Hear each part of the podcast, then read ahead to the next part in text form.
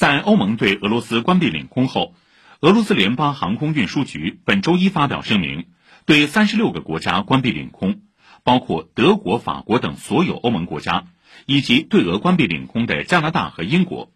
受此影响，芬兰航空、法航等多家外航都表示暂时停飞中欧航班。请听报道。关闭领空的意思是，飞机不被允许降落、起飞或者飞越该国领空。俄罗斯是往来欧洲和亚洲的重要通道。在欧盟和俄罗斯互相宣布关闭领空后，记者查询航旅纵横机场专区发现，昨天欧洲飞亚太的航班数量下降四成。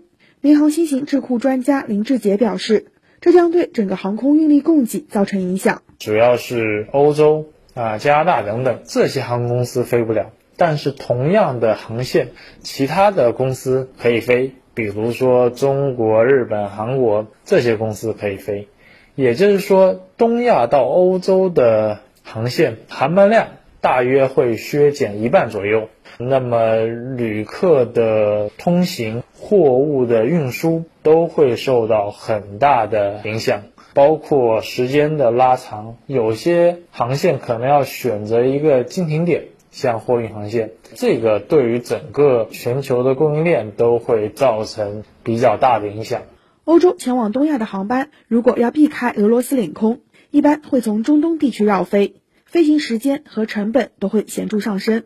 民航大学经济和管理学院教授李小金以德国神鹰航空公司 DE 二三六六航班为例，二月二十一号从法兰克福飞抵济南遥墙机场，用时九小时三十六分钟。但在二月二十八号，由于俄罗斯领空关闭，航班绕飞，飞行时间增加了近两个小时。国际航班常用的七七七，那一个小时的耗油大约就是在七吨，现在价格大约就是五千块钱一吨，大概三万五，这是一块成本。另外还有呢，就是空域航路的这航路费。因为延长了，交的航路费也多。第三个成本，各国呢申请领空可能要一到两周的时间，再加上七七八八的一些费用，比如航时的问题，对吧？最后呢，我们估计这一个航班的这个平均的成本要增加百分之六十以上。以上由记者车润宇报道。